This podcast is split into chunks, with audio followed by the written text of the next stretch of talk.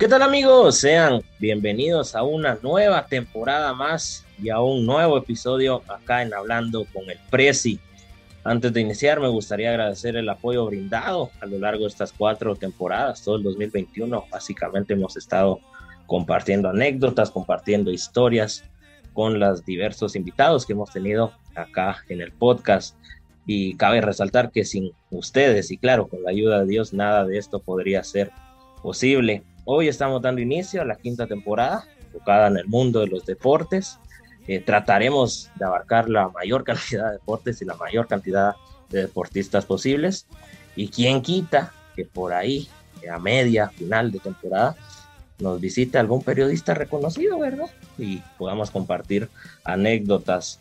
En lo personal, esta temporada me tiene con muchas ganas, ya que estoy muy emocionado que aparte de pasar un buen rato, eh, vamos a poder conocer más a fondo a nuestros atletas. ¿Y por qué menciono a nuestros atletas? Ya que hoy acompaña para abrir con todo la temporada eh, Gabriela Santis, ella tiene 24 años, posiblemente, y estoy seguro que los que sean de Guatemala la, conocen o les suena ese nombre. ¿Por qué le suena? Ya que ella es eh, experta en los 100, los 200 y 400 metros libres. Cabe resaltar que nos participó en las pasadas Olimpiadas de Tokio 2020. No cualquiera va a las Olimpiadas, ella es una atleta olímpica. Qué dicha poder contar con una persona así como ella acá. Brevemente, porque ella tiene un amplio currículum, podemos resaltar que en el 2016, en el Campeonato Centroamericano y de México, consigue el oro en los 200 y 400 metros libres, la plata en los 800 metros, y en el 2017 consigue otro oro en esta oportunidad en las 200 yardas libres del New South Intercollege Swim Champs. Sí, lo sé, mi inglés es un inglés bastante avanzado.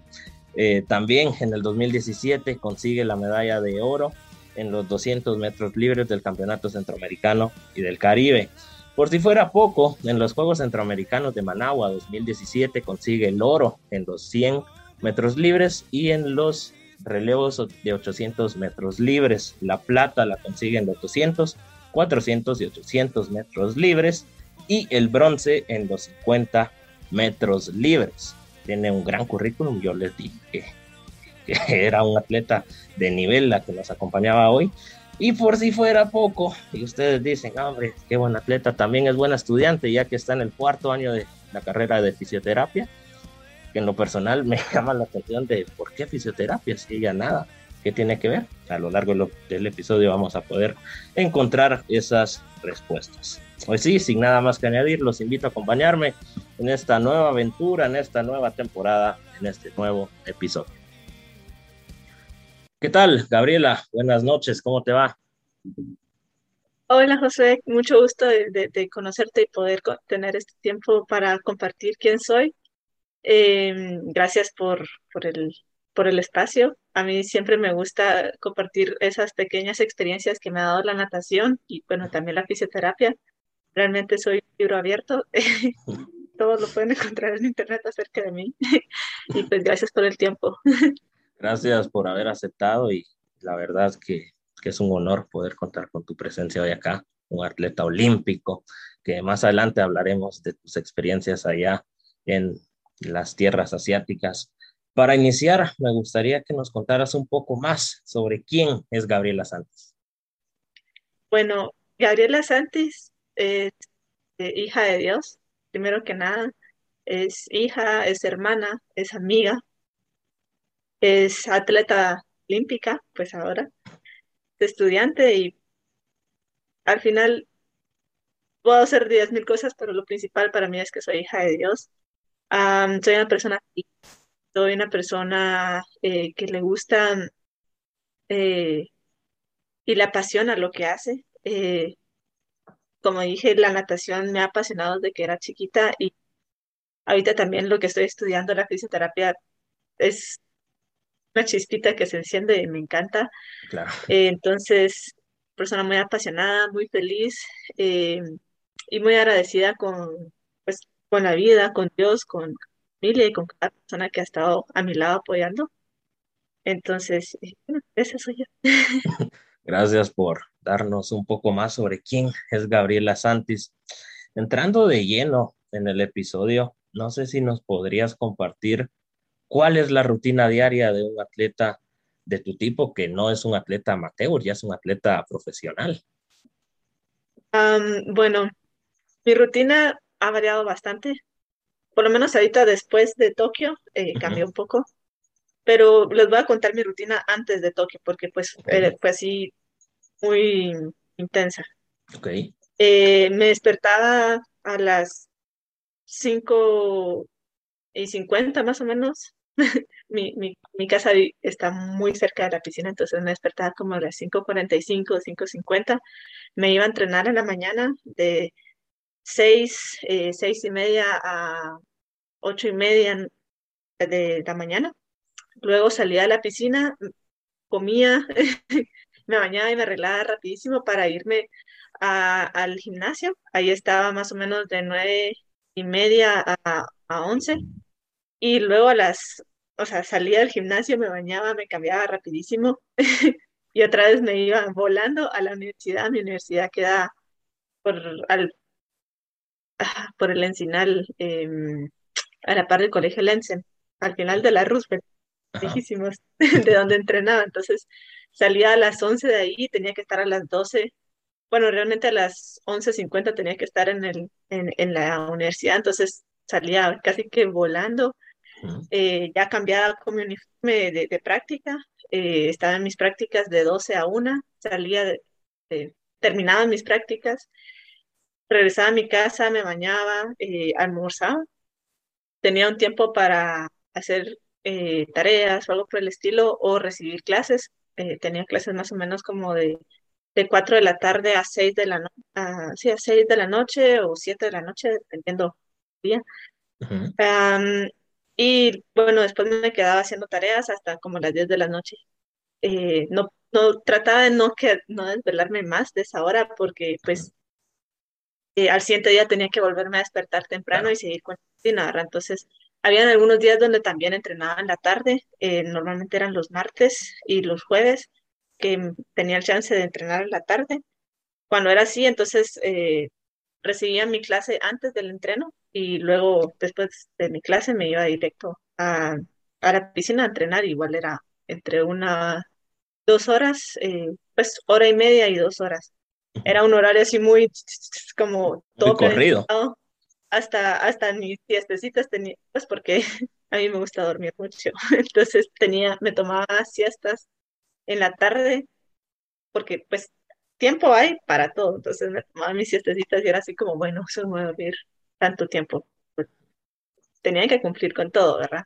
Claro. Esa es más o menos, esa era mi rutina antes de Tokio. Ahorita mi rutina, ya después de Tokio, como le estoy enfocando un poquito más a, la carrera eh, universitaria, entonces es como que pues paso más tiempo ahorita en la U que en la piscina, pero pues igual claro. sigo de a la piscina, al gimnasio y todo.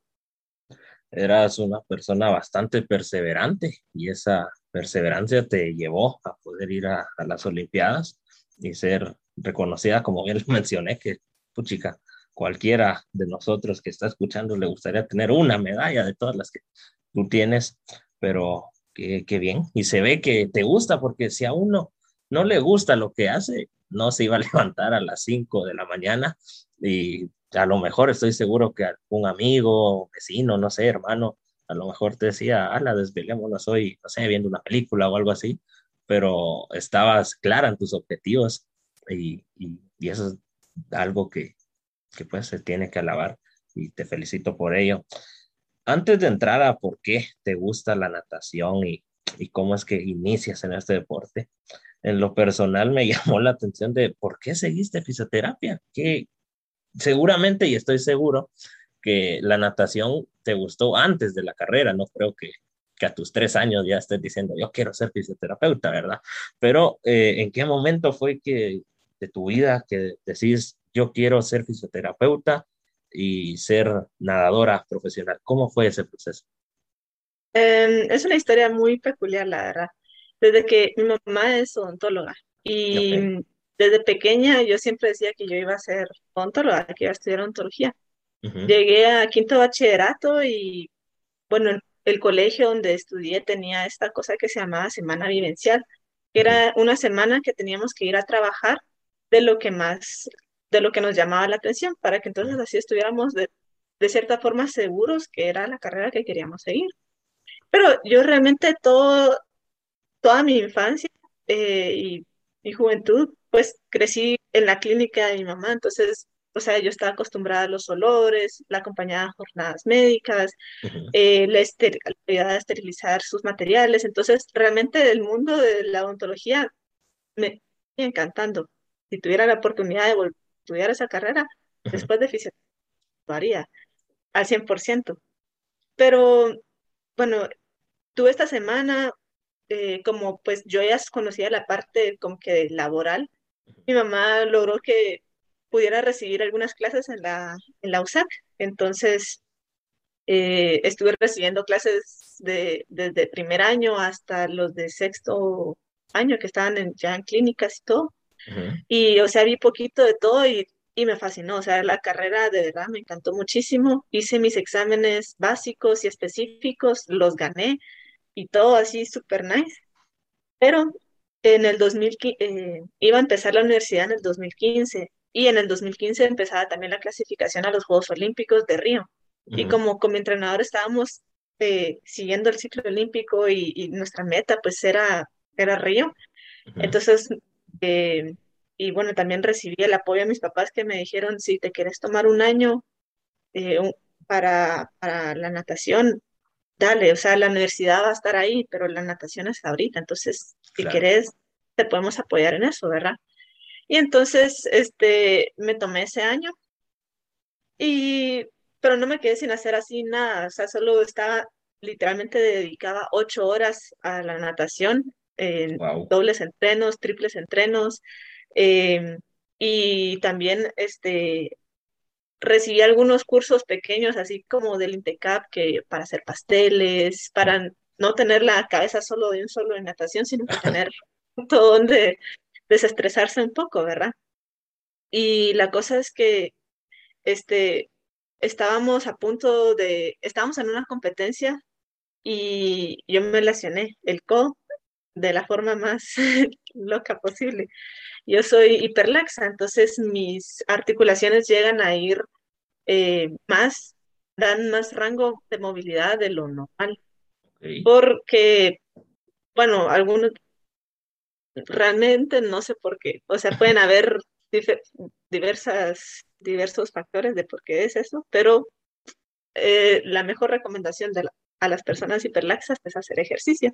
Uh -huh. La cosa es que el, en esa competencia yo tenía los lentes así con agua, eh, y, o sea, no podía ver. Y el agua de la piscina también estaba muy turbia y no conté bien las brazadas y la cosa es que pues, toqué. El codo se me hiperextendió más de lo normal. Entonces, imagina, te quedó, a mí me quedó mi brazo así, cuando lo doblas a 90 grados, me quedó, pero al revés. Olorón. Entonces fue extremadamente dolorosa, el brazo se me hinchó, así horrible, pero no me lo fracturé, gracias a Dios. Eh, lo único fue que cabal, después de esa lesión, fue Semana Santa, cabal, y el Comité Olímpico pues están eh, de vacaciones y todo, y realmente lo único que pude hacer en semana fue hacer patada, ponerme hielito para bajar la inflamación, pero la cosa es que pasé después mucho tiempo con los fisios, ¿verdad? Compartía bastante, y a mí siempre me intrigaba todos los materiales que hacían, ¿verdad? Así como, ah, que tenés que te vamos a poner este ultrasonido para ayudarte con tal cosa, que te vamos a poner eh, este eh, electricidad y, y TENS y todo eso para aliviarte dolor y cosas así. Entonces, eh, realmente hubo uno de los fisios que, que él se tomaba el tiempo de explicarme de una buena manera eh, y sencilla qué es lo que estaba haciendo y, y cuál era el fin de, de, lo que estaba haciendo. Y entonces me llamó muchísimo la atención la fisioterapia y empecé a investigar y mm, me gustó muchísimo, me, me llamó bastante la atención y, mm, y bueno, ahora soy vicio por eso, pero por, tal vez por una lesión, pero, pero también fue porque cómo es que ese fisioterapeuta hablaba de su profesión y, y cuán apasionado estaba uh -huh. de lo que hacía. que me lo logró transmitir y, y, pues la verdad es que le agradezco esa, esa pasión por su, por, por su profesión, porque si no, no hubiera encontrado yo esta, esta, esta carrera tan bonita y tan que abarca todo, o sea, es como la medicina, pero más cool. Esa lesión que mencionabas, gracias a Dios no te quebraste el brazo, porque bien pudo haber significado el final de tu carrera en el peor de los casos, porque no sé, ese es tu campo, eres fisioterapeuta, pero yo que no sé mucho, imagino que si el brazo estaba en una posición totalmente anormal, la recuperación de, de, eso no iba a ser dos semanas, imagino yo, pero qué bueno que no te, te pasó más. Y eso que mencionaste en tu colegio, qué, qué cool, lo de tener una semana vivencial. Ya me gustaría a mí que, que todos los colegios lo tuvieran, porque hay muchos que, no sé, por lo menos yo vi en mi colegio, sin mentir, unos 500 doctores. Y hoy en día, sin mucho, tres siguieron al final medicina. Entonces, qué bueno que tengan eso. Y todos los colegios deberían tener eso desde mi punto de vista. Ya que mencionamos tu lesión, mencionamos por qué te gusta la fisioterapia, que fue a causa de una lesión, curiosamente. No sé si nos podrías compartir por qué natación, cómo fueron tus inicios en la natación y por qué no te enfocaste en otro deporte. Bueno, realmente la natación eh, siempre ha sido parte de mi vida.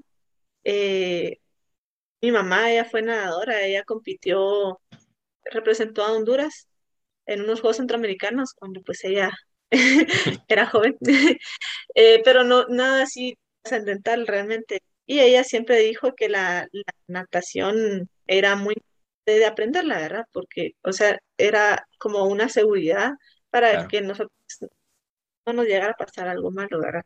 Entonces aprendí a nadar a los dos años, bueno, a flotar más que todo y a defenderme en el agua. Pero fue hasta los seis años que entré a la federación porque eh, mi hermano mayor sufrió una lesión se fracturó un brazo y luego se fracturó el otro brazo y lo mandaron a hacer hidroterapia y como éramos cuatro chirices locos, pues todos a la natación, ¿verdad? Ah. Entonces, eh, al principio realmente no me gustaba, me caía mal estar mojada, el agua a veces estaba fría y yo estaba así temblando en, la orilla de la piscina y realmente la natación para mí no, no era como que mi deporte favorito.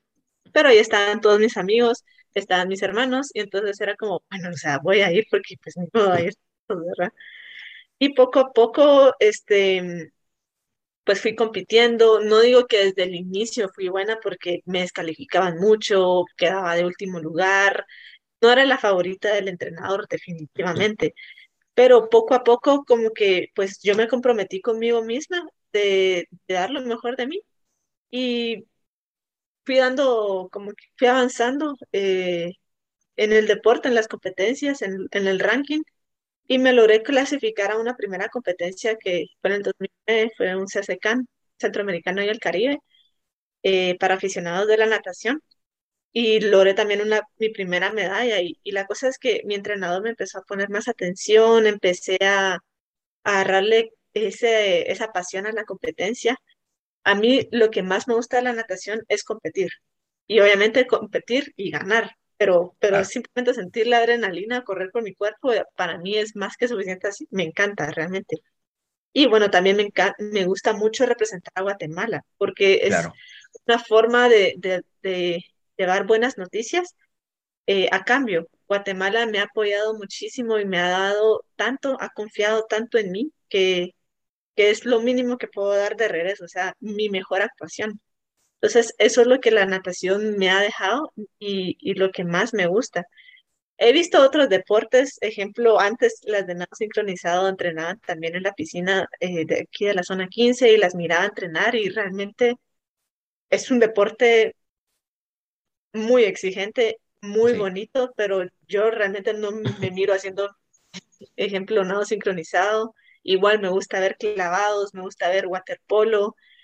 Eh, es genial, o sea, el mundo acuático es muy bonito, pero no cambiaría la natación de piscina, de estilos, por algún otro deporte, ya sea también voleibol o qué sea otro.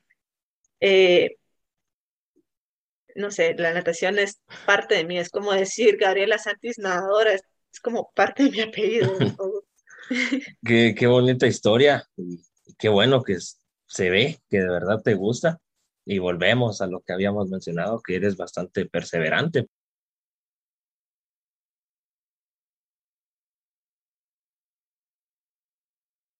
Y qué bueno que tengas esa, esa vena de ser competidora, porque hay muchos que que se ve que solo se meten a, participar por participar, pero eh, claramente no, no, no es eso, solamente eh, imagino que posiblemente, como todo en la vida, hay cosas difíciles. ¿Qué es lo más difícil de ser una nadadora profesional? Si me tuvieras que decir tres, dos, una cosa, no sé, ¿cuál sería tu respuesta? Tal vez lo más difícil de ser una nadadora profesional, lo que yo he vivido es eh, que a veces uno siente que está nadando contra la corriente. ¿Por qué digo esto? Yo sé que eh, pues todas las instituciones tienen proceso eh, administrativo y cosas por el estilo, pero a veces es como muy ese, ese sistema. Y entonces uno llega a sentir, a frustrarse hasta cierto punto y siente que está nadando en contra de la corriente, ¿verdad? Entonces, pero al final, algo muy sabio que me ha dicho, me eh, dijo un ex entrenador, fue, todo lo que hagas, no lo vas a hablar con las palabras, con resultados. Que exigir con eso, porque las palabras se las van a llevar el viento y las pueden tergiversar en algún punto, qué sé yo. Entonces, con, la, con hechos es que tenés que respaldar quién, quién eres y qué mereces, lo que tú has hecho, ¿verdad? Entonces, tal vez eso ha sido como que algo difícil de afrontar, porque pues uno dice así como, ah, si ya soy olímpica, pues soy la mejor de la mejor. ¿Cómo no me van a apoyar? Pues, pero em, pues a veces hay procesos que, que también salen de las manos de, algunos dirigentes y pues simplemente es de acatar la ley y acatar pues el proceso. Ah, tal vez otra cosa difícil fue llevar eh, las dos carreras de la mano o sea, llevar la fisioterapia y, la natación ha sido también difícil porque pues así como quiero ser una excelente nadadora, también quiero ser una excelente profesional. Entonces, eh, eso quiere decir que me exige mucho. O sea, tengo menos tiempo para hacer mis tareas, menos para estudiar y para dedicarle al, al, al, estudio, a, la carrera, pero entonces ese tiempo lo tengo que aprovechar de una forma muy eh, de la forma más eficiente. Entonces hay que ser organizado y decir, no, no voy a ver Reels, TikToks, eh, Netflix, o lo que sea, sino que de, verdad voy a trabajar en esto y voy a sacarlo, ta, ta, ta, ta, ta, no todo hasta el final. Eh, o la natación es como que ya no estoy nadando las ocho horas que antes nadaba, pero entonces voy a nadar cuatro, voy a nadar cinco horas, ok, está bien. Entonces esas cinco horas tienen que ser la mejor calidad posible, porque claro. tengo que compensar el tiempo que no estoy haciendo. Entonces, llegué a tener una fatiga así de, ah, Jesucito, ayúdame, por favor, pero de verdad que ahí sí que él renovó mis fuerzas para seguir adelante y pues ahorita estoy feliz. Eso es lo mejor. y, bueno, tal vez otra tercera ha sido pues organizar el tiempo y definir prioridades. A veces uno de verdad quisiera como que salir con sus amigos y te dicen así como que mira, que vamos a tal lugar y todo, eh, y es como no puedo, tengo entreno o tengo que hacer mis tareas, entonces eso es como un sacrificio pequeño que al final tiene una gran recompensa, pero, pero es como que estás perdiendo esos momentos, tus amistades y todo, que pues al final el que es tu amigo va a estar ahí, estés o no estés. Entonces, eh, pues estés o no estés presente. Entonces, tal vez eso ha sido como un poco difícil, pero no es nada así imposible. Lo que mencionaste al final, lo de los amigos, totalmente de acuerdo. Aquel que, que de verdad es tu amigo, no, no solo está ahí y se hace llamar un amigo, te va a apoyar en lo que a uno le guste, porque cuántos amigos Estoy seguro que a lo mejor llegaste a perder por eso que mencionabas de, dedicarte a lo que realmente te gusta. Eh, vamos a pasar a unos temas bastante llamativos y, sin duda te va a traer nostalgia. No sé si nos puedes contar un poco cómo fue el momento cuando te enteras que vas a viajar a Tokio. No sé si te acordás quién te llamó y te dijo, Gabriela, hacer las maletas, nos vamos a Tokio. Eh, ¿Qué hiciste? ¿Qué pensaste? ¿A quién llamaste? ¿Cuáles fueron tus primeras sensaciones? fue el 1 de julio eh, de este año que, me llamaron. Eh, la forma en como yo me clasifiqué fue por una elegibilidad. Eh, no fue una invitación ni nada por el estilo como se ha pintado, sino que yo con todo lo que había hecho, todo mi proceso de clasificación, me volví elegible para que me pudieran escoger. Entonces entré por una universalidad la cosa es que me tenía el 1 de octubre, de julio, iban a hacer las llamadas o mandar cartas y, cosas por el estilo así de, para decir si ibas o no ibas, ¿verdad?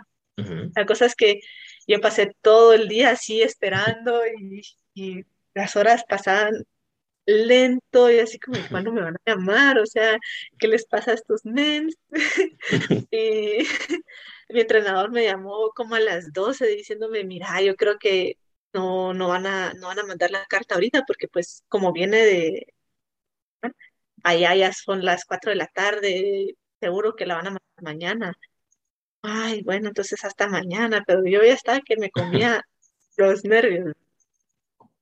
Y en eso, a la una de la tarde, yo acababa de terminar de comerme en el baño, lavándome los dientes, y me llega una llamada a mi entrenador, y yo como, entonces contesto y así de, aló, como, Gabriela Santis, eres atleta olímpica. Y yo así de, ¡Ah!".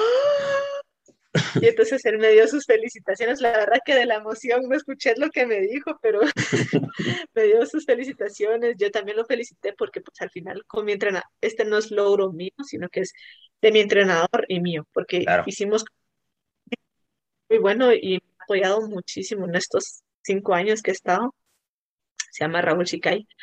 Eh, pero la cosa es de que, bueno, colgué y todo.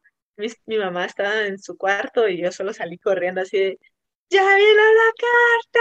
Y mi mamá se levantó de un solo, mi papá estaba en el jardín, vio las gradas corriendo, hasta mis perros se pusieron a correr por todos lados de locura y, ay no, fue un momento de muchísima emoción y,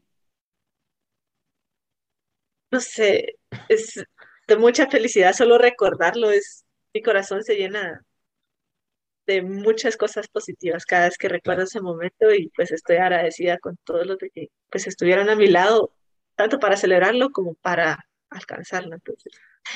Qué, qué bonita historia. Y ahora no sé si te acordás posiblemente, y estoy muy seguro que sí lo recuerdas, ¿cómo fueron tus primeros días en Tokio? Cuando llegas, eh, obviamente cambio de horario, cambio de, cultura, ese choque, ¿cómo fue? Fue cansado. El viaje fue muy largo, muy duro. Eh, también cuando llegué, era, fue tres días el viaje, o sea, yo salí 17 acá y llegué 21 allá. Em, pero así, yo llegué y yo iba apestando así horrible seguramente, o sea, olor sabroso el que llevaba yo. llegué a, la vía eh, y solo veo todos los edificios y las cosas que con las banderas y todos los atletas, así como que algunos en su bicicleta, otros en unos busitos que eran así de eléctricos, eh, pero con energía solar. Y así de, qué bonito, ¿verdad? Sí, era una ciudad dentro de una ciudad, pero una ciudad solo atletas. Y entonces yo así de, wow, se me fue el sueño, se me fue el cansancio. Fue como a las nueve de la mañana, entonces no podía dormirme tampoco. Entonces llegué a mi cuarto, me bañé, bajé a comer, eh, bueno, a, desayunar al comedor. Me puse a investigar, ese el comedor era enorme, pero así enorme, de dos y había de todo tipo de comida, y así de, ¡Ah! entonces comí. Luego me contacté con Luis Carlos eh, eh, para ver a qué hora nos tocaba entrenar y todo, y pues para irme con, eh, a entrenar. llegué a la piscina, la piscina estaba hermosa y así me, tiré al agua y aunque estaba cansada físicamente, la piscina la sentí rapidísima, todavía hice un par de como que cositas de velocidad y patada y yo como sentía como que si como que si no estuviera en el agua deslizándome, sino que como que si estuviera alguien cargándome así, llevándome. Entonces, eh, fueron momentos de mucha emoción. Luego conocí a mis compañeras de cuarto, eh, que eran Nicte Mayor, Adriana Ruano, Guadalupe Casoto. Y pues, no sé, me sentí muy privilegiada en los... Fue cansado a, adaptarse porque fue muy cansado, pero a cada cosa, a cada lugar al que iba, yo me sentía muy privilegiada. Entonces, eh, estabas viviendo un sueño, despierta, podríamos decir, cuando, cuando mencionas que llegas y miras los edificios y todo. Yo que te estoy viendo la cara, porque ellos no, no la van a poder ver, hasta se le iluminaron los ojos. Y, qué bonito son experiencias que, que sin duda vas a recordar por el resto de tu vida. Y, estoy seguro que cuando tengas hijos, nietos, bisnietos, les vas a contar orgullosa y con la misma felicidad que lo estás haciendo en este momento. Ya que vas a Tokio, ves a los diversos países, a los diversos atletas, ¿crees que realmente Guatemala está atrasada en tema deportivo respecto al resto de países? Porque es algo que se escucha mucho acá en Guatemala, que uno dice, no, es que no se les apoya, eh, no, que tienen que salir a entrenar a otros lugares, pero uno no está viviendo en ese momento. Tú que lo viviste en carne propia, ¿crees que realmente estamos atrasados o es un mito nada más? es sí y no. Hablo por natación, porque en los otros deportes realmente no, sé cómo, no, sé cómo son sus entrenamientos y cosas por el estilo, pero yo hablo por mi deporte y por lo que yo he vivido. Yo estuve entrenando durante un año en Estados Unidos. En una universidad pequeña, era División 2, em, y estaba entrenando con una chica que también, ella era de aguas abiertas, pero se especializaba también en los mismos eventos que yo, y ella era la segunda mejor eh, de Francia. Y, estaba yo y habían otros otros atletas del equipo que algunos eran muy buenos, otros pues solo estaban ahí porque pues les gustaba entrenar, les gustaba nadar.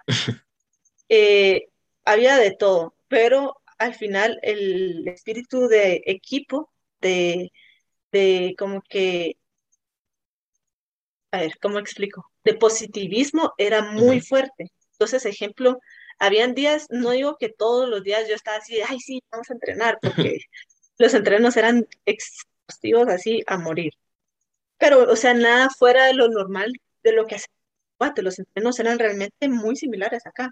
Pero ¿qué, era, ¿qué hacía la diferencia? Ejemplo, yo venía, llegaba y era como, ay, ya no puedo, estoy cansada, es que no puedo. Y entonces, ¿qué hacían nosotros? Era, eh, hombre, si puedes, uno más, uno más, que no sé qué, y te apoyaban, es como, mira, jalate de mí, o sea, vos podés, eh, pegate a mí, vamos los dos juntos. Y entonces estaba ese apoyo de, te voy a, estoy ayudando. Con esta, mencioné a esta francesa porque pues al final, con ella, al final se formó una rivalidad, un poco fuerte, ella llegó a decir en, su, en un momento, me llegó a decir de que pues no se iba a dejar ganar país tercermundista, yo como, espérate, que te voy a dar tus tortillas, amiga. Entonces, este, eh, pues también como que incitó eso de, sea, voy a, entrenar y, y, agarrar los entrenos como que si fueran competencias, ¿verdad? Que al final eso me ayudó muchísimo porque era alguien de mi nivel con quien me podía pegar y con quien podía estar y al final en las competencias también se miraban esos resultados. ¿Por qué menciono esto principalmente? Porque aquí en Guatemala los entrenos no son muy diferentes de los Estados Unidos, pero la actitud sí llega a ser muy diferente en los entrenos. No solo digo de mis compañeros, pues, eh, de que, ejemplo, cuando yo estoy cansada, viene alguien más y es como, ay, sí, yo estoy cansado. Porque al final eso uno tal vez lo puede medio bloquear, y al final, ejemplo, puedo venir y, bueno, no me voy a pegar con una chica, sino que me voy a pegar con un chico y, y entonces, pues, le voy a ir ganando. pero, pero a veces, como digo, uno llega a nadar en contra de la corriente y, y que te estén diciendo constantemente esas cosas como es como una carga más que tenés que estar haciendo y es más energía que tenés que estar invirtiendo. Eso es como en la parte psicológica. De ahí en la parte ya médica y todo eso también, de cierta forma, sí estamos atrasados. Eh, pero ese es un tema muy, muy... Y yo sé que los doctores, los nutricionistas, los psicólogos y los fisioterapeutas del Comité Olímpico están haciendo su mejor para darnos lo mejor, pero sí, de cierta forma, sí vamos como un poco a como están en los países como Estados Unidos o los primer mundistas o los desarrollados. Em, no digo que estando aquí en Guatemala no vas a sobresalir, porque es, mentira, o sea, estando acá puedes llegar a, a ser alguien, pero es lleva, necesitas mucho carácter y mucha perseverancia y, de verdad mantenerte firme en lo que tú quieres y en tus sueños para alcanzarlo. Y no va a ser fácil. Nada de lo que realmente vale la pena va a ser fácil. Claro. Eh, es básicamente. El tema que mencionaste de la actitud, y te doy toda la razón que la actitud lo es todo. Acá, como bien decís, a veces uno está cansado y ¿qué te dicen? Anda a acostarte, anda a dormirte, ya hiciste mucho por hoy. Y, y, eso está bien, o sea, también está bien descansar, no queremos decir que no, no descansen, entrenen, trabajen todos los días, pero eh, claro, y más que te estaban diciendo que no quería perder contra tu país, no, hombre, ya que me mencionaste que sos bastante competitiva, ya me imagino que el 200% le diste a la francesa y estoy seguro que la dejaste ahí. Ah, tú hablaste en el campo, ella habló fuera de el campo, en este caso la piscina. A lo largo de tu carrera como nadadora, ¿cuál crees que ha sido la victoria más importante de tu carrera? Quitando si era, no sé, una medalla o alguna competición, pero que tú digas, esa victoria es la que yo guardo acá en mi corazón? Realmente no puedo venir y decir una en específico, porque tengo varias. de cada evento que he nadado, eh, ejemplo del 100 metros libre, eh, tengo muy grabado el, el, cuando hice el récord en el 2017. Yo iba así como que un poquito atrás, atrásito y poquito a poquito en lo que más me acercaba a la pared, iba alcanzando la otra chaca, la otra chava, y pues le gané así, y fue como, wow, la emoción fue loquísima, pero tengo todo, o sea, puedo revivir todavía todo ese momento que viví en ese 100. En el 400 libre, el momento que más me ha impactado en el 2015, donde yo logré mi primera marca, marca B para los Juegos Olímpicos de Río y fue donde me di cuenta que podía alcanzar unos Juegos Olímpicos, que yo tenía madera para eso. Y mm, bueno, tengo un, un póster que me hicieron mis, mis hermanos cuando regresé de esa competencia, de esa competencia la catalogó como una de las mejores que he tenido. Y mm, cabal, están las fotos de cada momento donde estuve compitiendo y, puedo decir, en ese momento estaba pensando en esto, estaba contando esto y, estaba viendo tal cosa. Fue un momento donde yo no fui la, la, que, la que estaba nadando, sino que Dios dejó que yo fuera su instrumento y dejó que su Espíritu Santo estuviera en mí y pues él fuera el que compitiera. Y entonces yo simplemente pues estaba así como, como cuando uno va en el bus, va ahí sentadito y dice, ¿cómo llegaste a tal lugar? Pues el bus llegó, pues, pero yo iba adentro. Yo, era algo similar.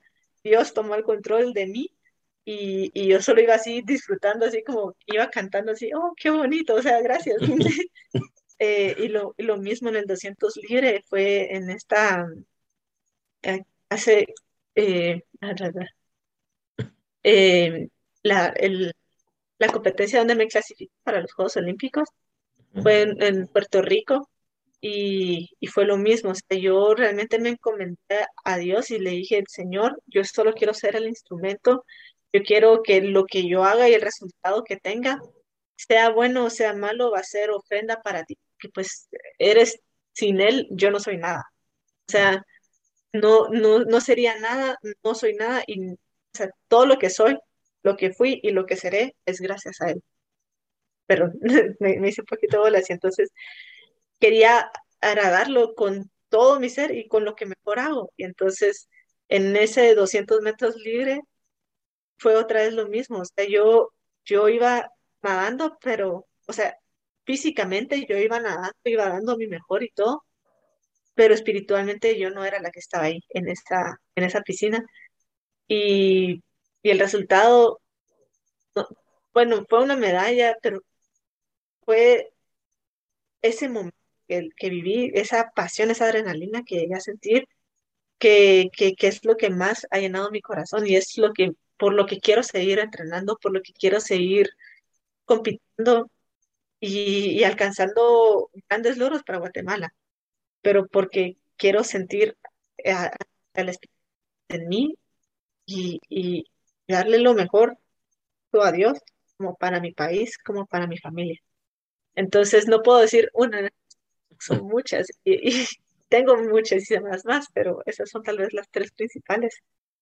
Qué que, que bonito que lo recuerdes con tanta nostalgia, pero más bonito aún que pongas a Dios en primer lugar, porque como bien mencionabas, que sin Él nosotros no somos nada.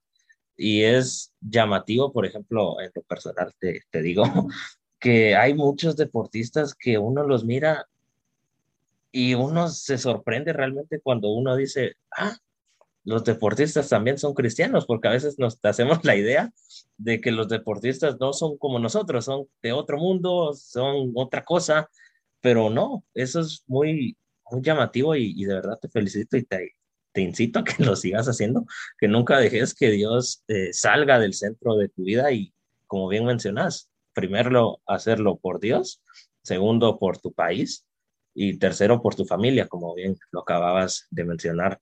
Ya para ir cerrando este episodio bastante fructífero, que nuevamente te agradezco estar acá. Eh, no sé si nos puedes compartir cuáles son tus próximas competencias, eh, no sé si ya tengas fechas. Eh, adelante, el tiempo es tuyo. Ah, bueno, ahorita me clasifiqué en, eh, para ir a, para poder participar en el Mundial de Piscina Corta al final de este año. Es del 16 de diciembre al 21, si no estoy mal, es en Abu Dhabi. Eh, esa es la primera competencia así grande que voy a tener.